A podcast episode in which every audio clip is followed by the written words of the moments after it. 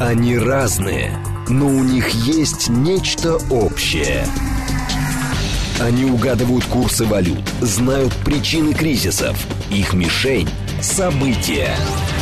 Эксперты отвечают на ваши вопросы в программе «Револьвер». «Револьвер». Программа предназначена для лиц старше 16 лет. 10.06, столица, радиостанция «Говорит Москва». У микрофона Евгения Волгина. А, всем доброго дня. Сегодня вторник, 19 сентября 2023 год. Просто на всякий случай возвращаем вас в реальность, если что. Программа «Револьвер», «Револьвер» Алексей Зубец с нами, директор Института социально-экономических исследований и финансового университета при правительстве. Здравствуйте, Алексей Николаевич. Добрый день. Здравствуйте. Наши координаты 7373948, телефон смски плюс 7925 8888948, телеграмм для ваших сообщений «Говорит МСК-бот». Смотреть можно в YouTube-канале «Говорит Москва». Стрим там уже начался. Много тем для вас так много приготовили. Но со вчерашнего вечера будоражится информационное пространство, хотя мы с вами уже пришли к выводу, что, в общем, ничего необычного в этом нет, продолжает считать, как это, международный и национальный спорт. Каков госдолг Соединенных Штатов Америки и что будет? Ну вот теперь 33 триллиона отчитались. Там э, еще было как это, была градация по домохозяйствам, там по ипотеке какие долги были, еще да, какие-то. Общие долги. Но вот 33 триллиона. И дальше что? Ну никто же не развалится. Ничего не развалится. Смотрите, Америка может занимать, брать деньги в долг до тех пор, пока ей дают. То есть Америка развалится, начнет раз... Ну, не, не, не сама Америка, американский континент как был, так и останется. А, вот, а, а, материк. А, а что будет разваливаться, так это финансовая система Америки. Она начнет разваливаться в том случае, если Америки перестаду, перестанут давать в долг. А вероятность того, что Америки перестанут давать в долг, она близка к нулю. Почему Америки по-прежнему будут давать деньги? Потому что доллар остается един, ну, основной, единственной, можно сказать, основной резервной э, вот валютой в мире, во-первых. Во-вторых, это средство инвестирования. И в-третьих, это инструмент а, международных расчетов. На доллар приходится около половины всех международных расчетов. На юань приходится там меньше 3%. Вот, 3 или 4 там на евро, ну и остальные валюты меньше. Ну вот, так как мировая экономика растет, а плюс еще инфляция, да, то есть она растет в реальном исчислении там на 3%, еще там те же 3% инфляция, да, 6%. А То есть э, э, нужно пополнение долларовой массы ежегодно на, на 6%. Берем глобальную экономику, значит, берем от нее половину, потому что половина это вот долларовые как бы расчеты, ну, меньше угу. половины, да, мы понимаем. А, вот, э, инвестиции, а, и берем от этой суммы 6%. Вот 6% а, этих в общем, денег, там несколько десятков, несколько сот миллиардов, надо пополнять ежегодно международную глобальную вот долларовую денежную массу для того, чтобы все работало нормально. И вот эти э, сотни миллиардов долларов э, каждый год притекает в Америку на рынок госдолга, потому что, ну, в общем, и в виде товаров. А вот угу. таким вот образом эта штука работает. И пока мировая экономика растет, и пока доллар остается глобальной вот валютой, у которой нет конкурентов, Америке не грозит ситуация, при которой ей перестанут давать в долг. Будут давать в долг, никуда не денутся. Поэтому 33 триллиона, 35, ну да, это красиво, красивые расчеты это пугалки, там, которые публикуются в СМИ, но к реальной экономике это никакого особого отношения не имеет. Ну, хорошо. А теперь по поводу российской экономики. Путин сказал, что восстановление экономики завершено, страна выдержала санкции. Рост ВВП в 2023 году ожидается на уровне 2,5-2,8%. То есть, получается, мы перестаем работать в авральном режиме, подстраиваясь под санкционный вал. Да? Я думаю, что мы продолжаем работать э, в авральном режиме, подстраиваясь под санкционный вал. Другое дело, что санкции становятся смешными. Да последние санкции про то, что россиянам запрещено провозить на территории Европейского Союза туалетную бумагу и там шампуни и что там еще мыло, но это, в общем, вот смех, да? То есть э, в попытке наказать Россию Запад, коллективный Запад скатился до анекдота. Значит, с одной стороны. С другой стороны, они собираются вводить очередной 12-й пакет санкций. В этот 12-й пакет санкций, скорее всего, ну, скорее всего, войдут алмазы. И э, речь идет опять о ядерном комплексе, о Росатоме, и еще там речь идет о сжиженном газе. Но то, что жиженый газ и Росатом, скорее всего, в итоговый пакет санкций не войдут, ну, тут можно, ну, не то чтобы быть уверенным, но, скорее всего, не войдут. По понятным причинам. Да, потому что жиженый газ нужен Европе, а Росатом, без Росатома не может работать европейская а, ядерная промышленность. Ну и Франция, там Бельгия и другие страны, там Венгрия, Болгария и так далее. Все они зависят от Росатома. А вот насчет алмазов, скорее всего, да, скорее всего, в, покупка европейскими переработчиками и там вот э, не только европейскими угу. российских алмазов, скорее всего, будет поставлена вот либо на стоп, либо под какие-то серьезные ограничения. Ну, ну и ценник сразу же взлетит. И мы не говорим только про украшения, мы говорим про как бы другую там микроэлектронику, где используется это. Ну, да там, я не знаю, вот э, там, где используются алмазы как режущие инструменты, там технические алмазы, mm там не, не ювелирные. А здесь про ювелирку. Да, здесь да, это ювелирки. Ну, это основные потребители алмазов это Европа, это Америка, Индия, да, вот Индия крупнейший в мире переработчик российских алмазов, там mm-hmm. э, есть целые, там, я не знаю, города, которые вот занимаются ровно тем, что гранят алмазы, там миллионный город, все работают на гранильных Но, по фабриках. сути, это же будет, Алексей Николаевич, все равно ведут они этот запрет. Это будет как с российской нефтью. Раньше напрямую покупали по дружбе, а сейчас через Индию ту же самую нефть. Ну, а да, уж да, распознать да. после переработки, чьи, Нет, чей это на самом деле алмаз... чуть-чуть другая история. Алмаз можно определить, откуда он взялся. То есть, ну, это сильно проще, чем смесь нефти нефтепродуктов. Но вопрос, кто этим будет заниматься и Конечно. зачем они это будут делать? Потому что биржа есть же, по-моему, в Швейцарии, да? Это, или по золоту в, там нет, главное? Это в, Рот, Рот, нет, не Роттердам, господи, э, Антверпен, вот. Да, и поэтому, вот, если возвращаться к восстановлению экономики, как вот, ну, 12-й пакет, допустим, будет. А ВПК, ой, ВВП, очевидно, совершенно у нас растет за счет э, роста военно-промышленного комплекса, но это даже как бы дело десятое, за счет чего? Просто сам факт, что рост показан. Да. Ну, главное, что у нас есть рост доходов населения. Mm-hmm. Рост доходов населения у нас имеется. У нас зарплаты а к прошлому году выросли там больше, чем на 10% в номинале. А, вот, но с учетом провала прошлого года, понятное дело, а, ну, рост он меньше. Извините, не в номинале, а в реальном исчислении. Реальный рост зарплаты, то есть за вычетом инфляции, 10 там, с половиной процентов, это июнь-июль. А, понятно, что за счет того, что в прошлом году был провал. Но, в принципе, а, даже вот если мы возьмем два года накопленный рост зарплат, то мы увидим там, ну, там порядка полутора-двух процентов по сравнению с 2021 годом. Это значит, что народ наш живет как-то лучше. Это главное. А за счет чего это достигнуто, сколько там потрачено на военное производство, а сколько на гражданское, ну, это, вообще говоря, вопрос десятый. Народ, по большому счету, это не интересует. Экономика работает, народ живет лучше. Это главное. Кстати, не только э, зарплаты растут, растут и доходы. Там, по-моему, даже, ну, сейчас точно на память цифру не помню, но, насколько я помню, там рост э, реальных зарплат угу. за два года даже больше, чем по э, зарплате, так. потому что, ну, вот была индексация и прибавили. Угу. Инфраструктурные проекты, слушатель говорит, ВВП дают неплохо. Смотрите, значит, почему мы закончили восстановление? Откуда взялась эта точка зрения президента Путина? А по оценкам за нынешний год у нас рост ВВП будет 2,5, там 2,8%. Это оценки. Бог что, знает, что там будет на самом деле, но пока что мы идем вот к этой цифре. А прошлогодний провал у нас был 2%, а 2,1%. Вот, и а, вот если мы получим в этом году 2,8, это значит, что мы перекрыли провал прошлого года и даже перекрыли уровень 2021 года по развитию экономики. Вот об этом, собственно, и речь, про то, что мы а, превзошли те показатели, которые у нас были в прошлом году, и вышли на какие-то уже восстановления по отношению к 2021 году. А это, на самом деле, хороший показатель. А, рост доходов населения при учете инфляции в 6%, при реальной инфляции в 20% у нас падение доходов населения. А, а реальной инфляции в 20 нет. Это неправда. У нас инфляция была высокая в 20, ну, в прошлом году, в 22 а, вот, и действительно у нас там была инфляция чуть ли не 18%. Если мы берем а, вот последние там месяцы mm-hmm. и от, отсчитываем инфляцию от, а, соответственно, июня, июля, август прошлого года, то у нас инфляция там меньше, а, меньше 10%, ну там даже ну, да. меньше, там, меньше 6, да, там 5,5%. А если брать а, рост цен с учетом прошлого года и равняться на 2021 год, да, там действительно будет больше 20%.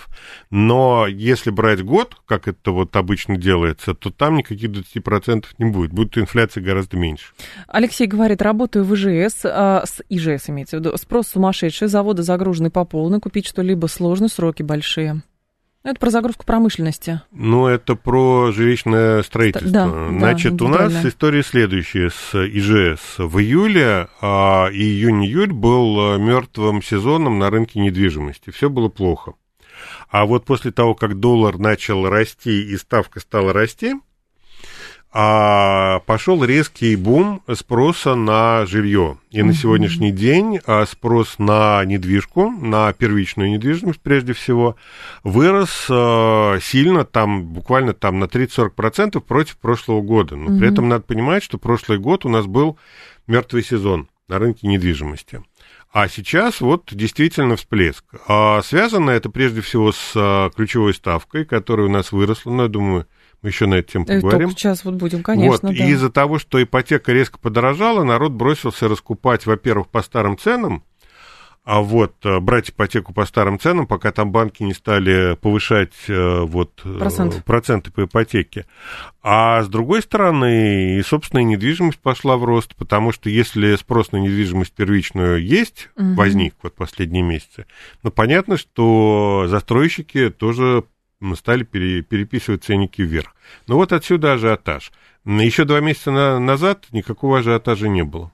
И Костя... Извините, да. Да, да, да. В, в индивидуальном жилищном строительстве, в строительстве коттеджей, да, индивидуальных домов, там, да, там ситуация чуть другая. Там в этом году все было очень хорошо, и народ строился достаточно активно. То есть вот, э, ну, вот строительство индивидуальных домов, оно действительно, оно, в отличие от многоквартирных домов, чувствовало себя хорошо весь Мгм. последний год. Костя говорит, работаю с садовым инвентарем, спрос отличный последние два года, только титан кончился в свободной продаже. Ну, Ну, делайте это лопаты не из титана, из чего-нибудь еще. Знаете, у нас было много Да. титана, потому что были советские запасы, а титан для подводных лодок. Когда Советский Союз развалился, а Россия перестала строить подводные лодки, образовалось много титана лишнего. А сейчас нет титана, потому что Россия снова строит подводные лодки. Ну, пришло время возвращаться к производству лопат не из титана, а из э, обычной Железо. стали. Да, но здесь еще, кстати, интересно, что, оказывается, титан сейчас очень активно в ювелирке используется, что удивительно. Вот. Но это И может потому, что, опять же, подводных это лодок даже, это даже иногда дороже, чем из платины или там из каких-то еще дорогих металлов. Вот. Но Ну, это... Производители титана освоили новую нишу. Да, да, да, да, да, потому что на это появился спрос. Хорошо, а ставка все-таки к чему это все было? То ли курс остановить, то ли курс не остановить, то ли вообще непонятно, зачем эти 13%? Почему сразу, ну, не 18 сделали? Не знаю. Ну, я думаю, что будет больше. Я думаю, будет 14, 14,5. Будет еще повышение. А, будет. Я думаю, что А да. зачем? Так ваша, ваша мечта 18%. Моя не мечта... Нет, моя мечта не 18%, моя мечта просто, что зачем, э, как это, ко- кошки по частям хвост рубить, если можно сразу, если под а, понятие повышения ключевой ставки укладывается, например, сдерживание курса. Смотрите, кажется, что нет. Смотрите, курс ни при чем данной истории. Я об этом, ну, говорил, сейчас повторяться не буду. Желающие могут там почитать мой каналчик маленький «Река Смородина» а, в Телеграме. И там я писал последние, ну, там вот э, последний месяц, наверное, или два, активно писал про ставку и недвижимость. Скажу коротко сейчас. Ну, все, как это, все, кто хочет подробностей, вот река Смородина. А история следующая. У меня есть ощущение, что повышение ставки это чисто коммерческий заказ. А, и заказчиками основными являются застройщики наши, которые в июле месяце обнаружили, что недвижимость не продается. И вообще с начала года она продавалась плохо. После этого а, им удалось договориться с экспортерами, а, а количество экспортеров у нас ограничено, и началось от- активное, совершенно откровенное придерживание а, продажи валюты на российском рынке. То есть цены на российский экспорт росли, а валюта на российском внутреннем рынке не появлялась.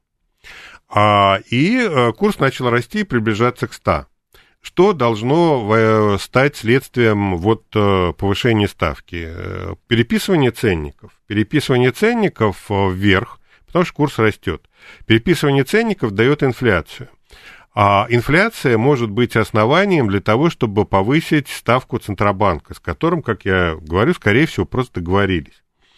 А, значит, э, повышение ставки – это убийство не рыночной ипотеки. Вернее, вот, извините, обычной ипотеки, а не льготной. Льготная ипотека остается, потому что она датируется государством, а обычная рыночная ипотека, в том числе и на вторичную недвижимость, она становится невыгодной. Таким образом, с рынка уходит нельготная ипотека, которая выдается на вторичку. И остается только льготная ипотека, которая выдается на первичку. За счет этого, за счет повышения ставки, а, продавцам недвижимости удалось а, сильно нарастить продажи за последние месяцы. Из этого я делаю вывод, что единственный сегмент, который выиграл от повышения ставки, это продавцы недвижимости, которые, судя по всему, каким-то образом договорились э, с Центробанком о повышении ставки. Да, то есть а, повышение ставки 12% и 13% сейчас, а, это мера совершенно избыточная по отношению к инфляции, которая у нас там а, не превышает там 6%. А дальше возникает вопрос, кому это выгодно? Ну вот я вижу один сегмент, застройщики, которые на этом зарабатывают. Отсюда вывод. Для того, чтобы продать недвижимость, а недвижимость у нас продается в год там на десятки миллиардов долларов – ну вот, значит, кто-то с кем-то договорился, значит, как-то это все, либо это произошло случайно, да, вот либо произошло так вот случайно сложилось, либо просто кто-то с кем-то договорился. Если кто-то с кем-то договорился, то я вижу одного кандидата на вот договорившегося, это вот застройщики. Для угу. того, чтобы продать недвижимость, подняли ставку. Вот, собственно, и все. А, так, влияние застройщиков или это теория заговора, либо слабость нашего государства, потеря экономического суверенитета от внутреннего лоббизма, говорит Бэтбой. А другой спрашивает, ну Смотрите, хорошо, вот... допустим, если это... Сейчас, э, секунду. Допустим, сейчас найду сообщение. Если это э, все-таки какой-то договорняк, то, соответственно, как долго это будет длиться с учетом того, что повышенной ставкой разрушают экономику? Вот. Да, смотрите, я был всегда по жизни критическим противником теории заговора. Теория заговора – это всегда поиск простых ответов на сложные вопросы. Мне всегда было глубоко, как это, противно, смешно угу. читать там всякие истории про Ротшильдов, Рокфеллеров, мировое правительство и... И рептилоидов. И рептилоидов во главе этого мирового правительства. Ну, вот. Но а, сейчас я не вижу другого, основа, другого простого да, ответа, разумного ответа на вопрос о ставке, кроме одного, кроме интересов застройщиков. Застройщики – это одно из самых сильных лобби в нашей стране, которые могут договориться о чем угодно. Для начала давайте просто вспомним, что материнский капитал в нашей стране выдают не просто на покупку жилья, а на покупку нового жилья. Отсюда возникает вопрос, вот материнский капитал это что? Помощь э, застройщикам или помощь на семьи, в которых родился ребенок? И вот, тем и другим заодно, вот, чтобы было вот, хорошо. Ну, то вот как-то у меня есть сомнения на этот счет, что семьи, они первичны. Вот есть почему-то ощущение, что это способ э, по помочь э, застройщикам продать недвижимость. И таких примеров угу. масса. В кризис, ну, вот, который у нас был в 2020 году, а застройщики получили самый большой объем льгот правительство пошло вплоть до того, чтобы а, правительство заявило, угу. что в случае необходимости просто будут выкупать непроданное жилье. Покажите мне другой сектор, где правительство собралось выкупать непроданную продукцию там, я не знаю, автомобили, например, да, вот, а из чего, ну, как бы становится очевидно, что лоббистские возможности этого сектора, они весьма велики. Плюс к этому десятки миллиардов долларов ежегодного оборота. Отсюда возникает вот подозрение, что эти люди могут договориться с, в том числе и с Центробанком.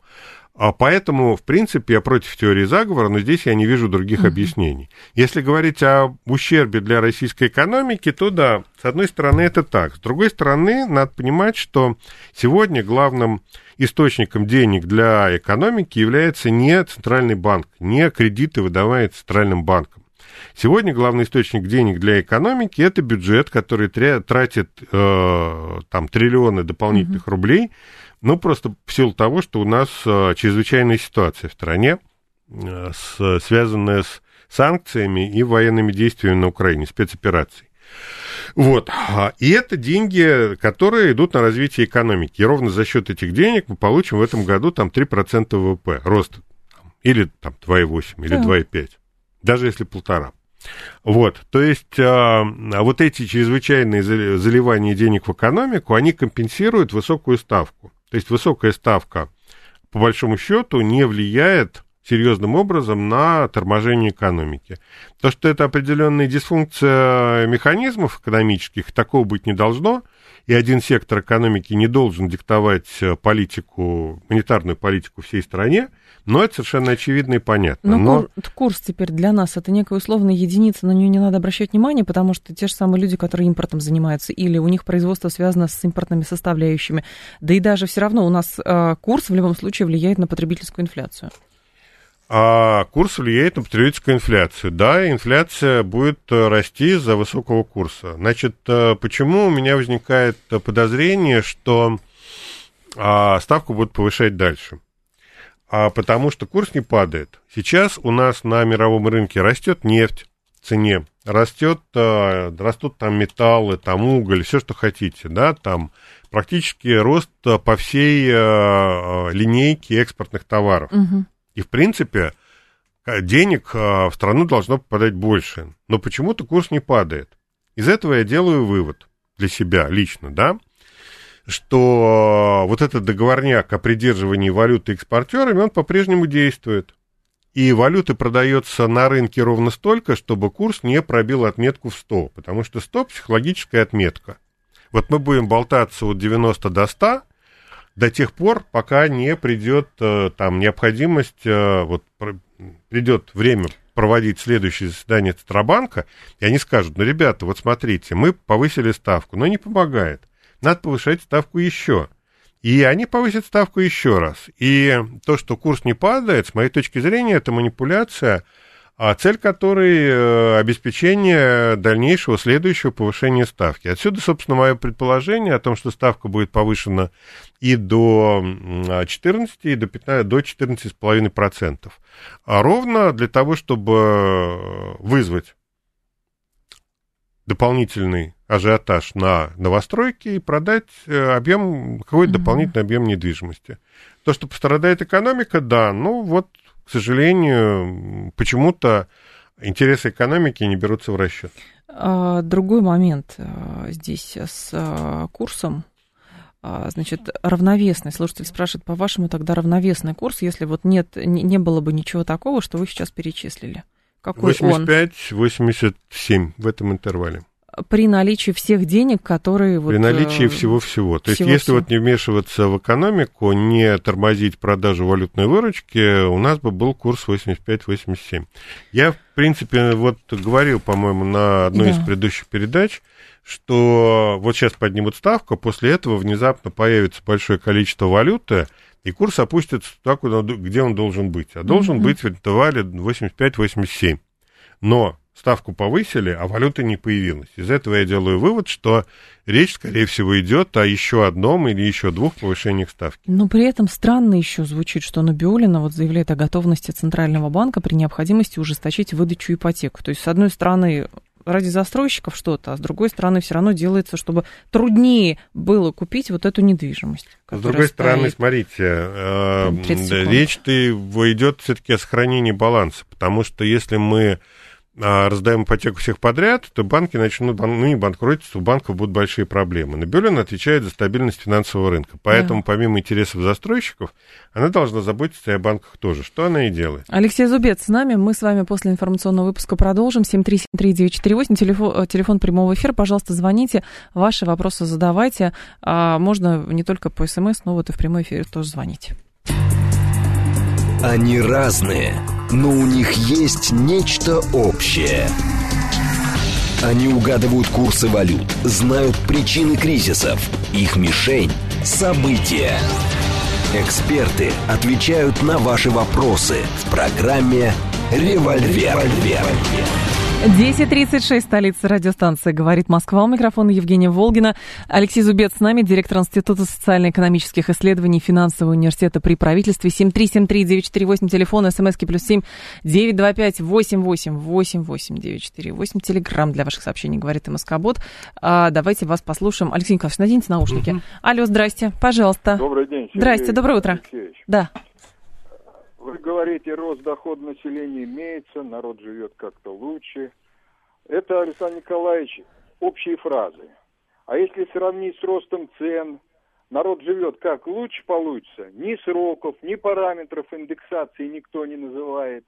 Народ не понимает, он в магазин-то ходит, проиндексирует на 5,1% при заявлении Росстата об инфляции 5%, и говорят, э, это выше темпов инфляции. Вы сможете назвать сроки и параметры индексации, зарплат там, МРОД, там, социальных выплат. Спасибо. Да, спасибо, Алексей Нет, не могу. А, но, с другой стороны, рост доходов, он все-таки имеется. Надо понимать, что у нас а, доходы складываются на две трети из зарплаты, но остальное там доходы от предпринимательской деятельности, если брать общий mm-hmm. размер доходов населения страны, а, вот, а, и, и доход от бизнеса, да, доход от собственности, это когда там сдача в аренду, там акции, там депозиты и так далее. А, значит, дальше у нас доходы от предпринимательской деятельности и да, социальные пособия и зарплаты. Вот там четыре основные источника дохода. Зарплаты в нашей стране растут. Это, в общем, факт, который сейчас оспорить довольно сложно. Ну, просто потому, что есть а, безработица в 2%, которой у нас никогда не было в нашей стране с 91 года. Вот, есть конкуренция за рабочие руки, и зарплаты растут, они, собственно, и вытягивают вверх доходы. То есть, да, доходы пенсионеров, они стагнируют, это чистая правда, но если брать э, среднюю температуру по больнице, то она повышается. Тут спорить с этим довольно сложно. А, первый взнос по ипотечным займам с господдержкой вырастет с 15 до 20 процентов. Но это как раз для того, чтобы, да, защитить банки от э, наплыва не вполне платежеспособных клиентов. В нашей стране а, вот распространенность ипотеки уже превысила 10%. У нас там сегодня больше 10% семей имеют ипотеку. В то же время, если мы возьмем а, вот как раз те самые доходы, ну вот по нашим оценкам а, позволить себе недвижимость могут как раз те самые 10%. Угу. А все, кто как бы сверху, это уже большой риск. Риск того, что не вернут. И, а, собственно, фактически, когда мы говорим о развитии ипотеки, мы должны понимать, что слой платежеспособных россиян, которые могут ипотеку взять, он фактически уже исчерпан. И для того, чтобы вот э, люди могли брать, необходимо облегчать условия. А, вот, а для этого, и тогда автоматически Центробанк подставляет под удар сами банки, которые просто могут потерять на этом деньги. Ну и дальше вот Центробанку надо соблюдать интерес между интересами банков, за которые он отвечает, и интересами вот тех самых застройщиков. Вот э, а с другой стороны, повышение а, первоначального взноса с 15 до 20%, оно подстегнуло рынок. И вот тот э, ажиотаж, который мы сегодня имеем на рынке недвижимости и ипотеки, он в значительной степени связан с тем, что люди стремятся вскочить там, в последний вагон поезда, угу. взять кредит э, на прежних условиях с 15-процентной а, вот э, первоначальным, первоначальным взносом, ну а дальше, если он повышается, у людей возникает вопрос, где взять эти деньги. И тогда возникает параллельное кредитование. То есть у нас люди влезают в кредиты для того, чтобы взять там кредит на, на обычных на условиях да. на начальный взнос, а все остальное за счет ипотеки. Но, Но этот кредит будет дороже, потому что ставка повышается. конечно, конечно, это намного дороже. Это приведет к тому, что у людей, опять же, возникнут потом проблемы с оплатой ипотечного кредита. Угу. Ну хорошо, а вот эти 5% это что, а, действительно серьезно отсекает э, какой-то процент неплатежеспособных потенциально? В определенной степени да, но в данном случае это скорее, а, скорее как бы сигнал, что поезд да. отправляется, что если вы не возьмете кредит сейчас, а дальше будет дороже. И угу. поэтому даже те люди, у которых там, ну, относительно нормально все деньгами, они тоже побегут брать именно сейчас. С тем, собственно, и связан бум. Глава ВТБ считает, что признаков грядущего глобального экономического кризиса пока нет, но призвал ожидать такую ситуацию, поскольку мировые кризисы всегда случаются внезапно. А разве внезапно, говорят же, каждые 10 лет в среднем? Нет? Да, ну внезапно. Каждый раз внезапно. Нет, ну это такая немножко богословская история. Там бдите, ибо Царствие Небесное придет внезапно. Мне это напомнило вот такой, как бы сказать, там богословский сюжет про пришествия Царствия Небесного, выступление господина Костина. Значит, а, в чем там история? Дело в том, что последние несколько лет, там масса разных экономистов нам рассказывали про то, что все завтра рухнет. Угу.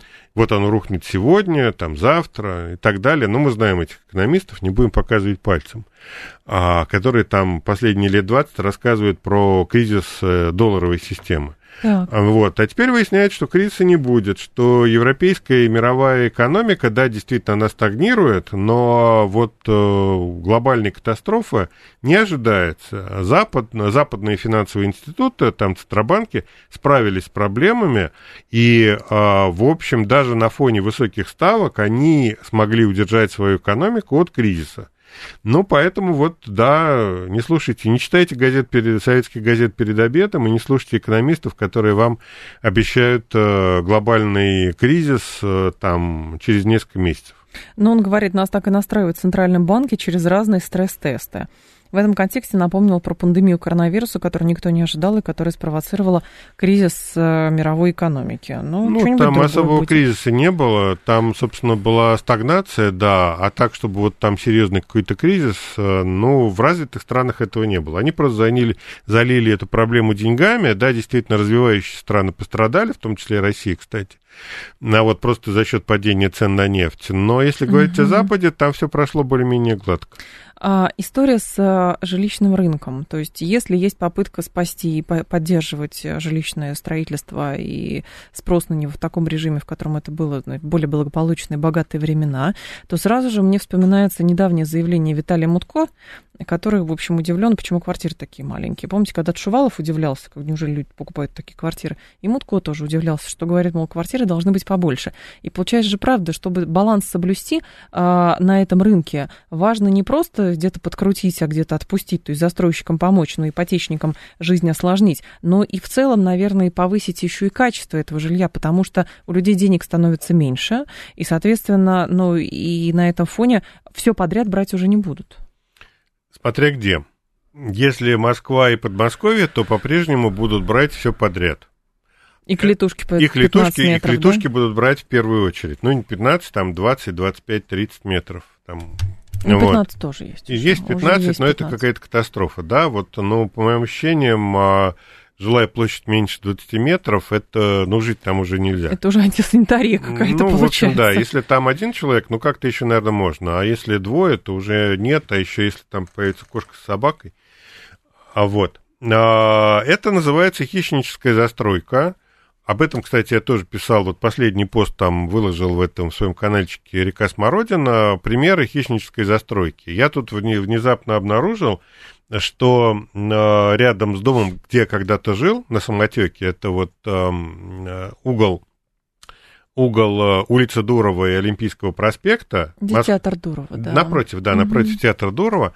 А, а, в правительство Москвы собралось строить 200-метровый небоскреб, а офисный центр и там что еще там, рестораны там и так далее. Хотя да? странно, ведь офисная недвижимость простаивает, говорят сейчас. Вот меня это тоже сильно волнует, причем это свежая новость, это вот решение о строительстве этого небоскреба, оно принято там буквально несколько дней назад. Угу.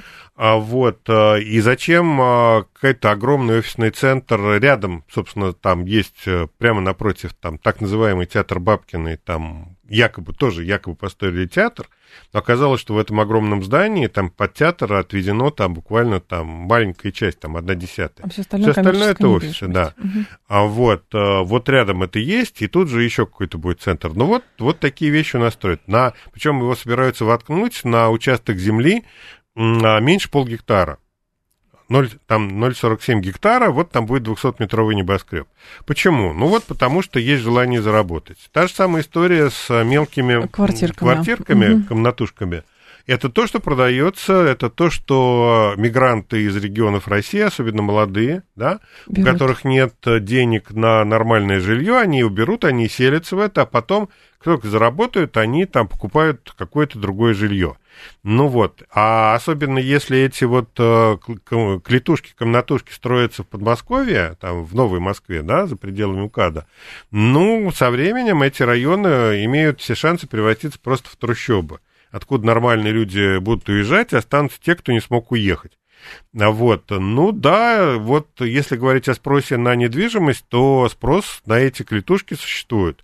Но это не значит, что их надо строить в таком безумном количестве. количестве да. а, доходы России от экспорта нефти в августе увеличились на миллиард восемьсот миллионов долларов. А, это агентство, Международное энергетическое агентство дает расчет, и при этом еще нефть признают дефицитной, эксперты ожидают нехватки поставок сырья.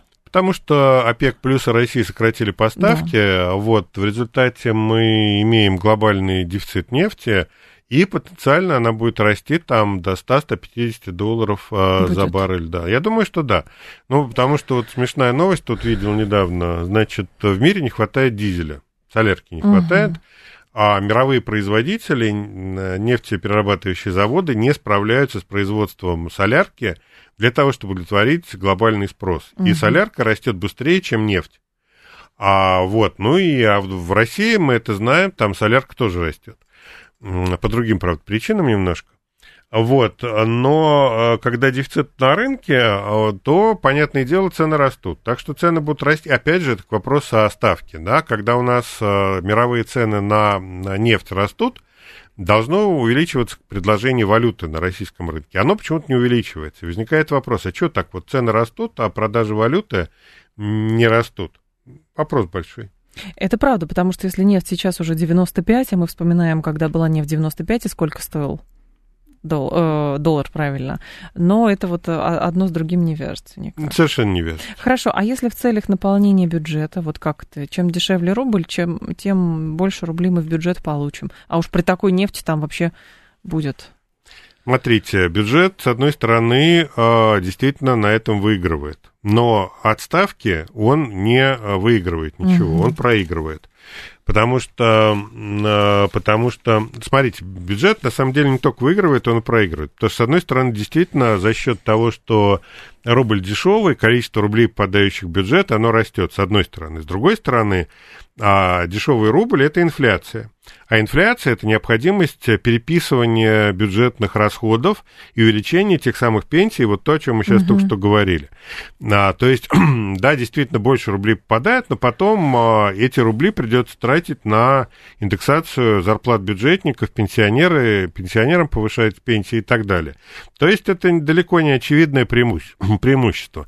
А если говорить о ставке, то там прямые потери бюджета, потому что ему приходится датировать а, вот эти самые льготные ставки, которые там 7, там 7,5-8%, а рыночная ставка там 15% по кредитам. Ну вот, соответственно, вот эту разницу вот угу. бюджету придется датировать. То есть, ну, нельзя сказать, что бюджет в данном случае что-то сильно выигрывает. Слушаем вас. Здравствуйте, алло. Здравствуйте. Пожалуйста, Алексей, да. Алексей, вот э, сколько сейчас объем вывоза капитала? Вот в предыдущие годы было несколько сотен миллиардов долларов в год. Как эта цифра сейчас, а какая она будет в будущем?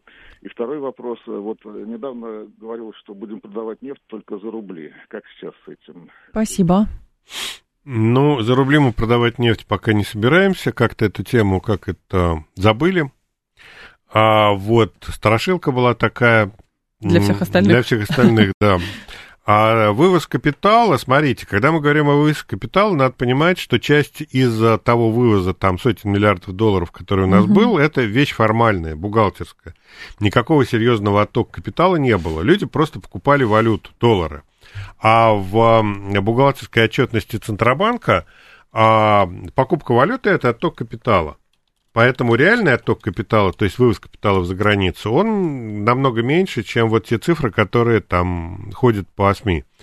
Это во-первых. Во-вторых, я вот тут видел новость, что за последний год российский бизнес ввез в Россию из-за границы активов на 50 миллиардов долларов. То есть репатриация капитала, она сейчас имеется, ну просто потому, что хранить активы за границей становится опасно, отнимут.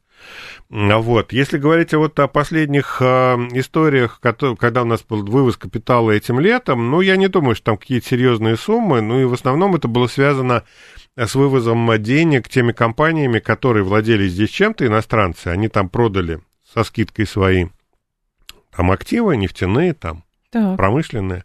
И вот они это вывозили. Но это в любом случае не, там, не сотни миллиардов долларов, это десятки миллиардов, и угу. это была в основном разовая акция.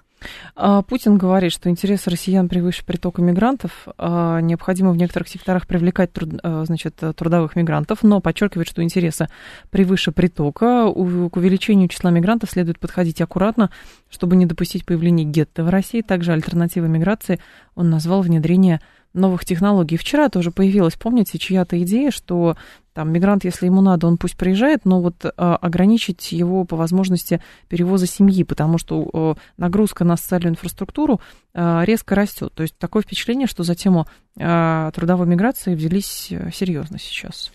Ну, экономия бюджета вполне возможно. Смотрите, это невозможно по определению. То есть, если мигрант из Киргизии, например, приезжает сюда, он имеет право привести свою семью. Ну, да. вы не можете запретить ему привести семью. Киргизия член э, вот ЕАЭС, да, то есть э, граждане Киргизии имеют полное право приехать в Россию. Свободные И мы не можем, да, ограничить э, их въезд. Это во-первых. Во-вторых, э, проблема состоит в том, что для того, чтобы заменить мигрантов россиянами, надо повышать производительность труда. Если э, мы хотим, чтобы работали россияне, это значит, что надо механизировать труд, а механизированный да. труд, ну, он, во-первых, более привлекательный, а во-вторых, он более прибыльный. Когда у человека там не лопаты в руках, а рычаги управления экскаватором, то понятно, что экскаваторщик получает сильно больше, чем человек с лопатой. Тот, кто лопатой ковает. Да. Но при этом надо понимать, что вот э, вложение в э, повышение производительности труда это, это не на один день, это даже не на год это на годы вперед. Угу.